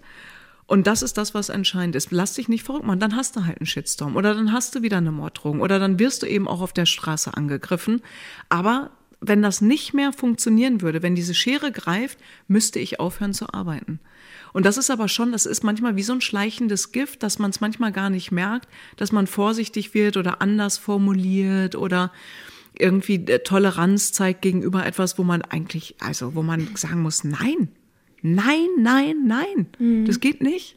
Aber also ich glaube, ich gebe dir völlig recht und das ist eine Gefahr und ich finde es auch gut, wie du das gerade so beschreibst und dass du da so offen drüber sprichst. Und ich glaube, dass es aber deshalb niemandem auferlegt ist, das so intensiv zu betreiben wie du, dass man auf, weil du hast hunderttausende Follower. Also es ist eigentlich Ja, aber nicht wie mehr viel sind da? managebar. Das weißt du eigentlich besser. Das würde mich wirklich, ich würde das so gerne mal irgendjemandem in Auftrag geben, meine Follower zu bereinigen.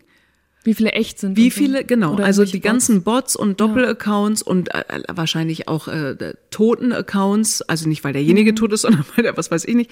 Ich würde gerne wirklich die echte Zahl von Followern haben. Ja, Aber gut, das war äh, jetzt genau, das darauf wollte ich gar nicht hinaus, sondern eher, du kennst sicher auch, das kenne ich schon mit deutlich weniger Abonnentinnen, Abonnenten als du hast. Folgt dass, dieser Frau, Dass Leute sich. Mhm. mir schreiben, ach krass, du antwortest ja. Also das ist, die Erwartung gibt es gar nicht mehr, Dunja. Du, du hast die halt vor allem an dich selbst und ich glaube aber, dass man, oder dass wir mit der Tonalität und den Themen und Inhalten, mit denen wir auftreten, auch schon den Diskurs prägen können, indem dann eben an die ähm, Followerin oder Leser oder Userin darauf eingehen. Also du musst, glaube ich, nicht auf alles selber antworten. Und ich finde deswegen gut, dass du gerade beschrieben hast, was es mit einem macht, weil dann das vielleicht auch das, das Verständnis dafür wächst, dass manchmal Leute selber reagieren müssen, wenn sie Scheiße im Internet lesen. Und das ist nicht alles deine Aufgabe. Und ich finde so spannend, zum Beispiel bei Deutschland 3000, dass es echt auch so, so eine Art selbstreinigende Community gibt. Ja. Also wir sehen einen miesen Kommentar und sehen aber auch, ah, da haben schon drei Leute drauf geantwortet, das und das, das geht doch nicht. Und dann kann man es stehen lassen, ohne dass wir da selber eingreifen mussten. Und ich glaube, das Das habe ich dir in auch. Teilen auch. Das finde ich auch echt gut und ich unterstütze die Leute auch, weil früher haben die immer gesagt, sie antworten nur auf den Hass. Und das stimmt, das habe ich am Anfang auch tatsächlich Ja, gemacht. gibst du dem ja auch und mehr gibst du denen mehr Aufmerksamkeit. Machst Ja. es viel größer und du wertschätzt die anderen, die an deiner Seite stehen, nicht. Und deswegen versuche ich jetzt immer, ne, also das ist halt sozusagen noch mehr Arbeit noch mehr Arbeit, Ja. aber dann finde ich es auch absurd, dass manche sagen, also den Kommentar vor mir haben sie geliked. Wieso liken sie denn meinen nicht? Und dann denke ich wieder, ich verzweifle. Das ist ja völlig Ja, gestört. Ne? Das ist so aber- wirklich irre. Deswegen kann ich verstehen, dass manche sagen, ich kann da jetzt nicht mehr drauf eingehen. Ich Mhm. schieße noch meine Tweets oder Inhalte raus und die Diskussion verfolge ich. Oder in meinem Fall zum Beispiel, ich habe ja auch das Privileg, wir haben ein Community Management Team. Ne? Also wir kümmern uns drum. Ich möchte auch Aber damit du auch diesen Mut haben kannst, mit allen Themen und Haltungen rauszugehen, hilft es, glaube ich, manchmal eben auch diese Distanz von dem, Kann ich was dir danach meine passieren teilen? Kann ich das alles nee, zu euch du, rüberschieben? Ich will die wirklich nicht. Ich mache das echt, das ist ja, ich mache das ja mehr oder weniger allein. Also ich habe die beiden Freunde und die helfen mir gerade, wenn auf Facebook, ich meine, der letzte, äh, das letzte Posting hat irgendwie über 10.000, äh, keine Ahnung, ich, ich gucke mir das an. Und wahnsinnig viele Kommentare und das ist ja toll. Aber das, das schafft selbst ich nicht mehr. Das habe ich früher alles, da habe ich nächtelang Eben. da noch gesessen und gemacht. Du hast aber gerade noch was echt Interessantes äh, gesagt, was auch nochmal auf die Verantwortung der Medien einspielt. Da siehst du, dass mir das so wichtig ist. Wie dringen wir überhaupt zu den Leuten durch? Was, was twittern wir und wie twittern wir? Ich gucke mir das schon auch an, inwieweit spitze ich eigentlich zu? Ist das zulässig? Ist das jetzt okay? Warum gebe ich auch den Lauten wieder die Aufmerksamkeit und nicht den versöhnlichen Stimmen, die irgendwie ruhiger, entspannter vermitteln, da irgendwie daherkommen? Aber es ist interessant, ich habe mal eine Zeit lang mehr oder weniger so positive Nachrichten ähm, getwittert. Und mir geht's überhaupt nicht um Likes. Wirklich, mir, mir ist das total Latte, ob da nun zwei drunter sind und drei Kommentare. Aber ich fand das als Studie für mich sozusagen Ja. ganz interessant zu sehen. Damit erreichst du kaum jemanden. Auch keine Diskussion, kein Nichts. Oder wenn du irgendeine Kritik ganz sachlich formulierst und nicht Ja. in irgendwelchen Bam, Schlagzeilen äh, verkürzt und also ne, und manchmal ja nicht nur verkürzt, sondern auch was Falsches suggerierst. Das mache ich zum Beispiel nie. Ähm, aber man muss ja manchmal verkürzen oder eben zuspitzen. Und dann geht, geht da natürlich irgendwie die Diskussion los und die Hölle bricht Ja. aus. Und dann denke ich auch, das ist auch irgendwie, jetzt sind wir wieder bei gestört. Das ist irgendwie nicht, und ich möchte so auch nicht sein. Mir passiert das auch immer wieder, um Gottes Willen. Aber eigentlich will ich das nicht. Da ist wieder der Rezipient dann gefragt, ne? Also der, der, der mitliest oder mithört oder was auch immer, worauf, reag worauf mhm. reagiert ihr? Was Hallo, erzählen wir ihr. weiter, ne? Was ja. ist so dieser Moment, wo man sagt, ah, ich habe gestern dieses Interview mit Dunja Hayali gehört, das und das ist hängen geblieben. So. Ja, aber dann muss man, ich will nicht in Überschriften sprechen. Ja. Das ist wirklich, also, ja. Also ich hoffe Okay, ja mit was Positivem gehen. Wir müssen jetzt noch mal irgendwas, jetzt was, wie retten wir die Welt? mit Freundlichkeit ist, übrigens. Ja, und weißt wirklich? du, ich glaube wirklich, ich hoffe wirklich, dass du jetzt so dein Wochenende in Datteln machst, in dieser Harmonie, die du eben beschrieben hast, oh. und dir mal kurz Pause nimmst von dieser Weltrettungsfrage. Ja, ich weiß. Und das ist aber, mich macht, also ich sehe, dass dich das unruhig nee, macht. macht's, also tatsächlich, ich habe angefangen, was zu schreiben zu Syrien. Was mich daran so sauer macht, ist, die machen den gleichen Fehler wie die Jahre vor 2015. Und das macht mich wahnsinnig und wahnsinnig wütend. Wir haben diesen Türkei-Deal, den kann man kritisieren, aber wir haben uns Zeit gekauft. Auch das kann man kritisieren. Nur wir haben in dieser Zeit nichts gemacht, Gar nichts. Es gibt keinen Verteilungsschlüssel, es gibt keine Lösung, mhm. es gibt keine Antworten. Ich höre immer nur Fluchtursachen bekämpfen, Außengrenzen schützen. Auch das ist nicht wirklich passiert. Und Außengrenzen schützen heißt ja nicht, wir riegeln alles ab und lassen die Leute ersaufen. Das, also das ist nicht Außengrenzen schützen. Und das macht mich irre, weil wir spielen sozusagen den Rechtsaußen damit wieder in die Hand, weil man das natürlich zu Recht auch kritisieren kann, dass da nichts passiert ist. Und was ist jetzt die Folge? Wir werden Menschen natürlich in Not helfen, hoffe ich jedenfalls. Aber warum hat man die Zeit nicht genutzt? Und das war auch das, was ich an 2015 kritisiere. Nicht die Entscheidung der Kanzlerin und allen anderen, die da involviert waren, die Grenzen nicht zu schließen, sondern all die Jahre davor. 2010, 11, 12, 13, 14, 15 kürzen die die Gelder vom UNHCR. Keiner hat da hingeguckt, weil wir uns da nicht auf den Türkei-Deal ausgeruht haben, den hatten wir nicht, sondern auf Dublin. Wir machen, im, wir, immer und immer und immer wieder die gleichen Fehler. Und dann glauben die, die kommen damit durch. Aber das, es geht um Menschen. Es geht nicht um Produkte. Es geht nicht um Export und Import. Es geht um Menschenleben. Und das finde ich wirklich sowas von verächtlich. Und dann halten wir uns hier hoch auf unsere europäischen Werte, die wir haben. Ist ja herrlich. Wer vertritt die denn? Wo sehen wir das denn? Nachdem es medial rund um die Flüchtlingsfrage einige Monate lang eher ruhig war, ist das Thema in den letzten Wochen auf einmal wieder hochgekocht. Das hat mit den Kämpfen im syrischen Idlib zu tun. Von da flüchten gerade viele tausend Menschen in Richtung Türkei. Deren Präsident Erdogan wirft der EU vor, sich nicht an den Deal zu halten, der 2016 geschlossen wurde. Damals war vereinbart worden, dass die Türkei Geflüchtete wieder zurück aufnimmt, die es bis auf die griechischen Inseln geschafft hatten, und weitere an der gefährlichen Überfahrt nach Europa hindert, indem sie ihre Grenzen stärker kontrolliert. Im Gegenzug versprach die Europäische Union mehrere Milliarden Euro Hilfe und unter anderem auch, dass die gemeinsame Zollunion weiter ausgebaut und die EU-Beitrittsgespräche wieder aufgenommen würden. Erdogan sagt, das sei nicht passiert und das Geld würde zu langsam fließen und hat deshalb die Grenzen zur EU wieder geöffnet. Die Menschen, die ich kennengelernt habe, ja, da sind auch unter den Flüchtlingen, hatten wir alle schon die Kriminellen und sowas dabei. Und viele, die ich aber kennengelernt habe, wollen und wollten ihr Land nicht verlassen. Wer, wer will denn, also außer du machst es freiwillig sozusagen, weil du sagst, wie meine Eltern, wir wollen im Ausland studieren und dann zurückzogen. Mhm. Aber die, die, die, die, die, die, ah, da, da muss ich jetzt aufpassen, weil das, das macht mich wirklich fertig. Da ist Politik so dermaßen vor unseren Augen gescheitert. Und dann sitzen wir hier irgendwie, dann denke ich, und das ist auch der Grund, warum ich immer denke, ich bin einfach so wahnsinnig dankbar und demütig, dass ich da in, im, im, im, im Geburtslotto gewonnen habe. Wirklich. Also guck mal, wir sitzen hier, wir haben, eine, wir mhm. haben irgendwie ein Dach über dem Kopf. Und den meisten Menschen in Deutschland geht's eigentlich doch relativ gut. Ja, ich sehe die Armut, ich sehe Kinderarmut, ich sehe Altersarmut und es gibt etliche Probleme. Aber wir sind hier irgendwie nicht von Erdbeben betroffen, von Überschwemmung, also gut, mit Ausnahmen. Hm. Aber wir haben hier keinen Krieg, wir haben irgendwie eine ganz okay politische äh, Kaste, wenn man das so sagen will, im Vergleich zu vielen anderen Ländern. Also es ist alles nicht gut, aber es, also, ne, aber es ist auch jetzt hier nicht der Weltuntergang. Und wir benehmen uns manchmal, als würde es kein Morgen mehr geben.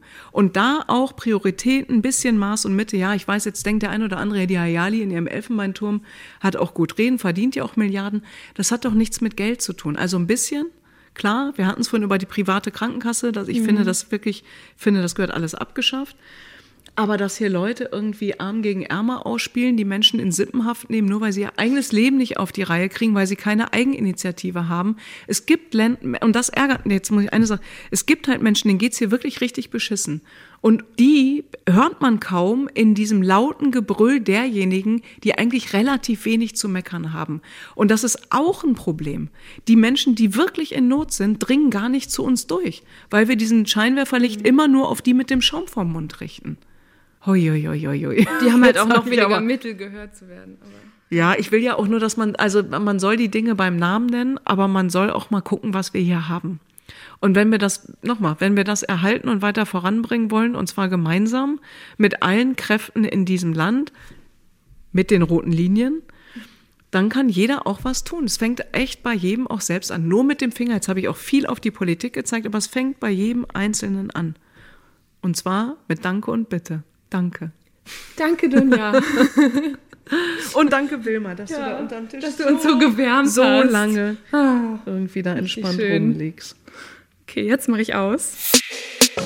Das war eine gute Stunde mit Dunja Hayali und danach glaube ich, sie ist wirklich eine Getriebene. Zwei Stunden nachdem wir uns verabschiedet hatten, schickte sie mir eine Nachricht. Ich kann es halt nicht lassen, stand da und ein Link zu einem Tweet, den sie gerade gepostet hatte. Es sei erbärmlich, dass die Welt noch keine Lösungen für die Flüchtlinge habe, twitterte sie und hatte damit direkt wieder eine Diskussion am Hals. Ob sie wohl trotzdem noch ein entspanntes Wochenende hatte? Ich bewundere Dunja jedenfalls sehr dafür, dass sie sich diese Debatten online wie offline so unermüdlich gibt. Ich könnte das nicht, mir wäre das zu viel negative Energie in meinem Alltag. Und umso überraschter bin ich, wie viel positive Energie Dunja selbst versprüht. Wie gut, dass wir solche Leute in Deutschland haben. Ich bin Eva Schulz und ich hoffe, ihr konntet auch was mitnehmen aus dieser guten Stunde. Bestenfalls gibt es ja immer so ein, zwei Aspekte, die man noch ein paar Tage mit sich rumträgt, weil sie einen irgendwie zum Nachdenken bringen. Oder vielleicht sogar mal ein paar Wochen. Ich habe jetzt nämlich erstmal Urlaub, deshalb gibt es im April keine neuen Folgen von Deutschland 3000. Aber wenn alles glatt geht und ich mich nicht doch noch mit Corona anstecke, sind wir ab Mittwoch, dem 6. Mai, wieder da. Bis dahin guckt doch mal bei Deutschland 3000 auf Instagram und Facebook vorbei.